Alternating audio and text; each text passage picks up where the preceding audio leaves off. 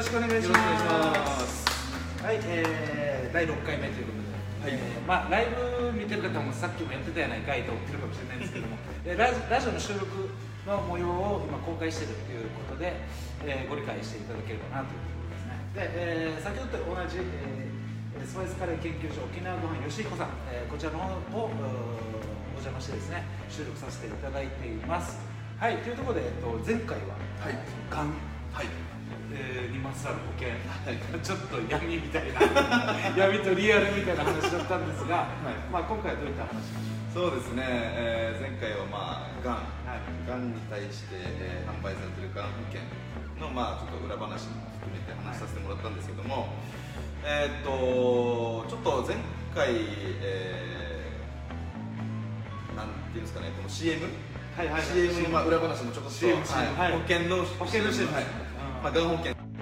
もうそうだよっていうところからがん保険の話しましたね。そうですね。なるほどそのもうツートップのもう一方はどうなんだっていう。もう一個がですね、は一応多分、えーっと日本で一番売れてる保険の種類って医療保険だと思うんですよ。あそうなんですね。あやっぱりみんな入院した時の保証として。そうそうさっきのはがん縛りがあったけどもうちょっと間口が広いからっていうところで。そうですね。あーなるほど。はい。はい。まあ、あの死亡保障とかも、えーっと加入される方多いんですけども、はい。まあ、でもし自分が死ぬ時のイメージってなかなか持ちづらいんですよ。うん確かにそうですね。特に若い方ですと、はい。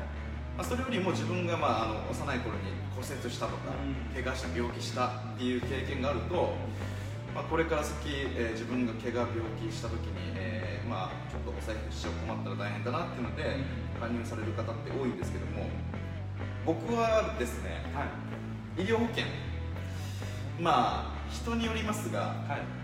ほぼいらないと思ってます。出た衝撃パート2 さっきのがん保険もそうだったんですけど衝撃パート2ですね。もうあのいらないと。はいいらないですえーっとどうしてももう、えー気になる心配っていう方には、はい。えーまあ、ご提案させてもらうんですけども、はい。基本しないです。ももちろんもちろん違う意見もあるっていうのは分かっててくださいね、うん、あの拓磨さんの、えーこの中での話ですからね。まあ、僕僕なりにということですえーはい。まああのえー僕なりの考えで、まあ、いろいろお話しさせてもらってるんですけども、まあ、とにかくあの支払う金額ちょっと削って自分の好きなえーことにお金使おうっていうのが僕のスタイルなんで、はい。っていうことで、えー医療保険はあまり提案してないんです、はい。っていうのはですね日本って、えーっと医療医療費3割負担なんですそうですね。なので例えば月の、えー医療費がはい。100万円請求が来ました。はいはい。単純計算3割負担なんで30%あります。はい。なので30万。はい。ですけど、えー国の制度で高額療養費制度っていうのがあるんですよ。はい。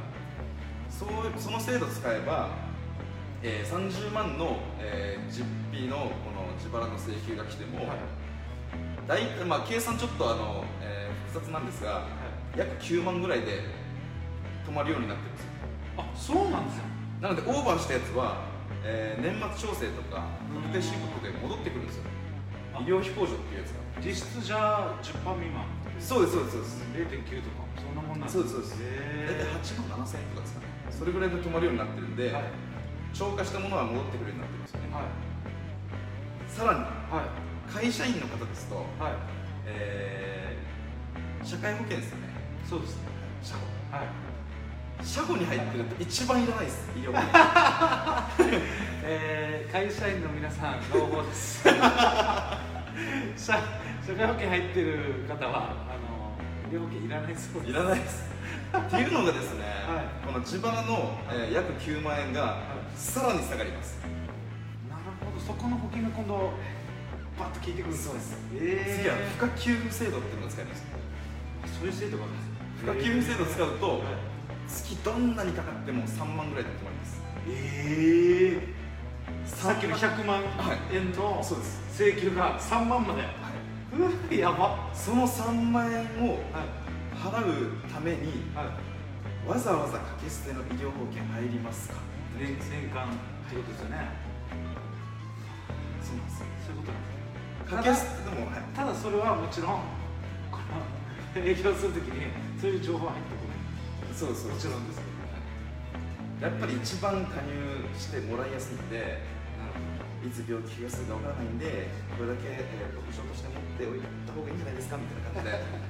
結構推しなんす 推しなんす 僕はそんなことはしないんで、まあこういう制度ちゃんと理解してればあんまりいらないんじゃないかなって思ったりもする、まあ、ただあの個人事業主の方ですとか、はい。えーっとまあ、会社を経営されてる経営者の方ですとかっていうのは、えーっと持っててもいいのかなって思うんですけども、まあ会社に、えーお勤めの方はこういう制度をあのもうフルに活用してですね、はい。まあ、なるべく、えーっと毎月かかってくるコストを抑えるような形で提案をさせてもらってましてなのでまあこの3万円プラス、えーっとまあ、ベッドのシーツ代とかあと食事代ぐらいしかかかってこないんでこれぐらいは保険使わなくても自分でどうにか多分なると思うんですよね。なるほどっていうのをよく話させてもらってますねまあそれで言うとですねなんか今ちょっと聞いてて思ったのが例えば会社員の方でも、まあダブルワークはどんどんどんどん推奨されてきてるじゃないですか、それでベッドサイドでできるようなダブルワークを持ってるとなおさらですよねそうですそうですそういうことです。よねそういうことですなのでまあ結構批判炎上しないですか？これ大丈夫ですか？いやいやなんで最初に言った？のまあいろいろ意見はあることも分かってるんですがあくまでも拓磨さんの意見として聞いてくださいねっていう。もうただ大事なところは、まあ、そういった事実もあるよっていうところなのでそういった情報を受けて、まあ、どう判断するか多分もう。み個人個人の。そうですね。まあまあ皆さん覚えてらっしゃるかわかんないですけど僕、えー、とこのラジオの1回目2回目あたりで、えー、と独身時代に医療保険と就寝保険持った方がいいよって話したんですけど、えー医療保険に関しては、えー必要な人と必要ではない人がいるっていうようなニュアンスで多分お話ししたのかなって思ってます。あの気になる方はまたぜひそこの あの放送また聞いてもらって、はい。こういう、まあ、あのお話につながってくるんで、はい。まあ必要であれば持っていただいてもいいですし、まあ、今はあの医療保険もあの積み立て型のものが出てきたりしてるんで、はい。なので、まあ、65歳まで、えー、と医療保険を使わなかったら、えー払ってた、まあ、ほぼほぼが、えー満期金として戻ってくるとかですね。あそうなんですそういうのも出てきたりしてるんで、えー、じゃあ実はあの昔よりもまたさらに保険自体のサービスが上がってきてるか？らそうですね。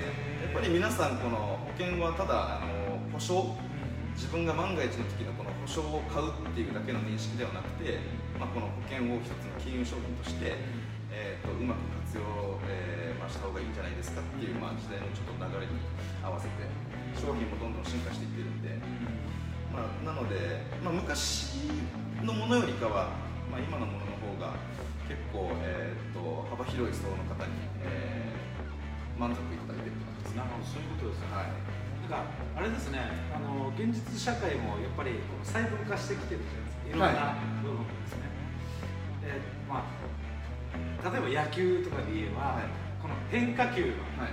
どんどんどんどん最初はなんかカーブとかはい。そんなものしかなかった。はい。どんどんどんどんなんか、えースライダーとかシュートとかいろい。ろ、まあそういった形で一つの技術がどんどんはい。分かれていったんですよ、そうですそうですそうです。まあ、ニーズがそれだけ多いんでしょうそうですね。やっぱりまああの保証プラスまたあのご自身のこの持ってるお金を、えーそこに入れることによってまた、えー保険がいらないよってなった時に解約した時にまた、まあ、数パーセントでもあの、えーちょこっとずつ増えてえー回ってくれてれば、まあ、お客様としても満足度が満足度が高いのかな。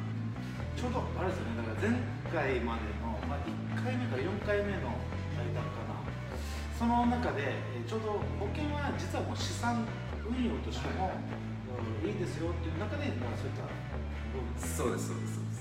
保証だけじゃなくてそうです。いった付加価値も考えながら、まあ、利用した方がいいですよっていうそうですね。お話しされてたと思うんですけどまさにそういうことですね。そうですね、まあ、どうせ加入されるのであれば、まあ、一番あのご自身の、えーメリットを感じていただけるものそういったものを、えーっとラジオの1回目から4回目までお話しさせてもらったこのライフステージに合わせて、でライフプランニングをさせていただいてで必要な金額が分かればそれだけを守れればいいんで、なるほど、はい。まあまあ、生活のそうですそうです。軍資金ですよね、はいそうですそうです。そうですね、はい、なんで、まあ、いらなくなったらまた別に、えー預け捨て現金が戻ってくるって感じになれば。そうですね。はい。というところですね、まあ、本日は、えー前回ががんだったんですけど、えーその保険のおそのがん保険ともう一つ医療保険その医療保険の、うんまあ、具体的な入らなくていいんじゃないかっていう。まあその内容もですね、えーまあ、拓磨さんが掴んでるエビデンスをもとにいろいろ説明していただいたというところで、えー本日は以上になります。ありがとうございました、はいありがとうございました。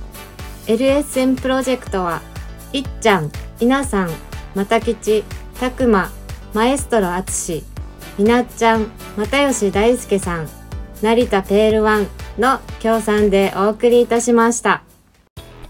どうも皆さん、ヤンバル坂モーリーの森です。ヤンバル坂モーリーは、名護十字路徒歩1分以内にあるアメリカンレトロな酒場です。オールディーズの BGM とアメリカンな空間は、初めてなのになぜか懐かしさを感じられる店内で、おすすめは10時間じっくり丁寧に低温調理した牛タンと、店主秘伝の燻製香る自家製ウイスキーで作るハイボールは絶品です。ぜひ、フラッと遊びに来てくださいね。電話番号は070-3803-7889 070-3803-7889待ってます。